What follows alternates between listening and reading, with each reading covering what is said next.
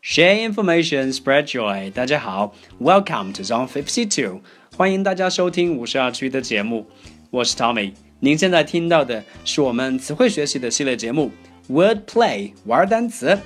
As we can feel, the autumn has come. 秋天已经到了，这是一个非常容易生病、非常容易感冒的季节。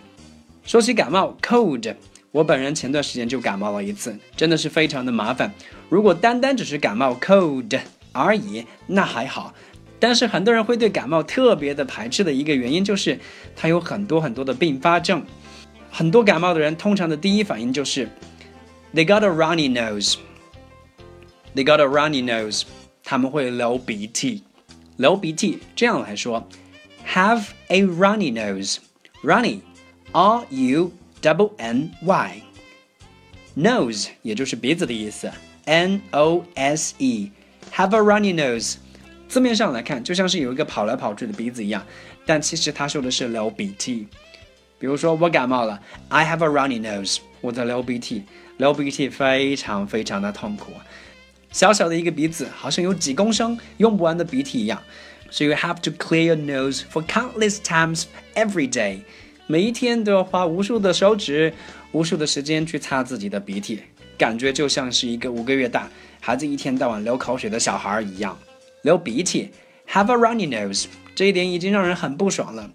但是很多人在感冒之后还会有一些更严重的症状，比如说 they have a dizzy head，会觉得头晕。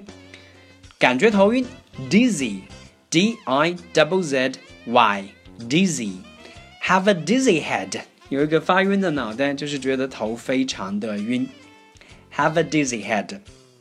而那些感冒更严重的人，甚至会觉得全身上下的关节都会觉得非常的疼，they have painful joints，painful，p a i n f u l，painful，疼痛的，joint。 关节，J O I N T joint。So if you have painful joints，你全身的关节都会觉得非常的疼痛，这是非常难受的一件事情。So if you have a cold，如果你感冒了，there's more to come，还有很多很多会让你觉得很不爽的事情，比如说一天到晚你都会觉得自己的睡意十足，非常的想睡觉，觉得非常的困。Actually, you become very drowsy. Drowsy, D R O W S Y drowsy 犯困的，一天到晚都想睡觉的，没有精神的。A drowsy body, you become drowsy。咱们今天几分钟的这个节目里面，好像一直在说感冒的不是，但是仔细一想，I think there's also a silver lining，还是有一些好的地方。至少你会得到一个 frail yet peaceful mind。虽然你的意识会变得非常的虚弱，但是你会变得非常的平静，peaceful。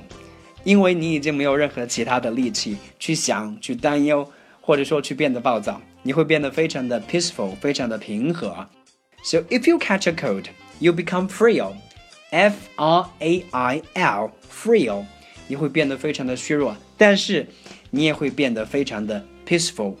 P E A C E F U L peaceful，非常的平和。前几天我就有一个非常 frail yet peaceful mind。 感觉自己的思想就削弱的不行，但是很平和。Because there was only one thing I was worrying about，只有一件事情自己会去想，就是 hit the bed，睡觉。好，我们今天提到了很多跟感冒相关的症状，比如说 have a runny nose，流鼻涕，runny，r u double n y，nose，n o s e，runny 是说跑来跑去的，nose 是我们的鼻子，流鼻涕。have a runny nose。如果觉得头晕，feel dizzy，d i double z y，dizzy，feel dizzy。当然，你也可以说 I have a dizzy head，我脑袋非常的晕。我们还提到了另一个让人觉得非常不爽的感冒的症状，就是 painful joints。painful，p a i n f u l，painful，疼痛的。joint 关节。 J O I N T joint。 So if you have painful joints，你全身的关节都在痛。除了以上，感冒的人还会觉得非常的犯困。They feel drowsy. They have a drowsy body. Drowsy, D R O W S Y, drowsy，犯困的，总是想睡觉的。最后，我们再来看一下感冒的好处。Although you become frail, frail, F R A I L, frail，虚弱的，但是你会变得非常的 peaceful, P E A C E F U L, peaceful，平和的。